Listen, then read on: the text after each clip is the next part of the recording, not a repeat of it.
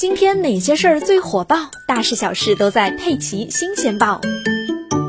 今天给大家说一件怪事儿。昨天下午，北京市海淀区一辆九二幺路公交车行驶到长春桥时，司机突然将车停下，自己则从桥上跳下去了。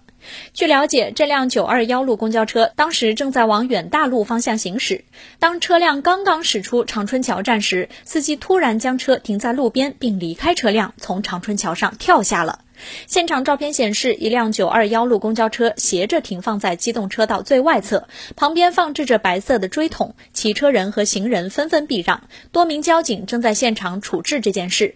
另一张现场照片显示，事发公交的半个车身都已经停在了人行道上，车下方压着一根电线杆，车头右前部已经凹陷，司机则躺在长春桥下。目前跳桥司机正在医院进行抢救，警方也已经介入调查此事，目前正在等待进一步的调查结果。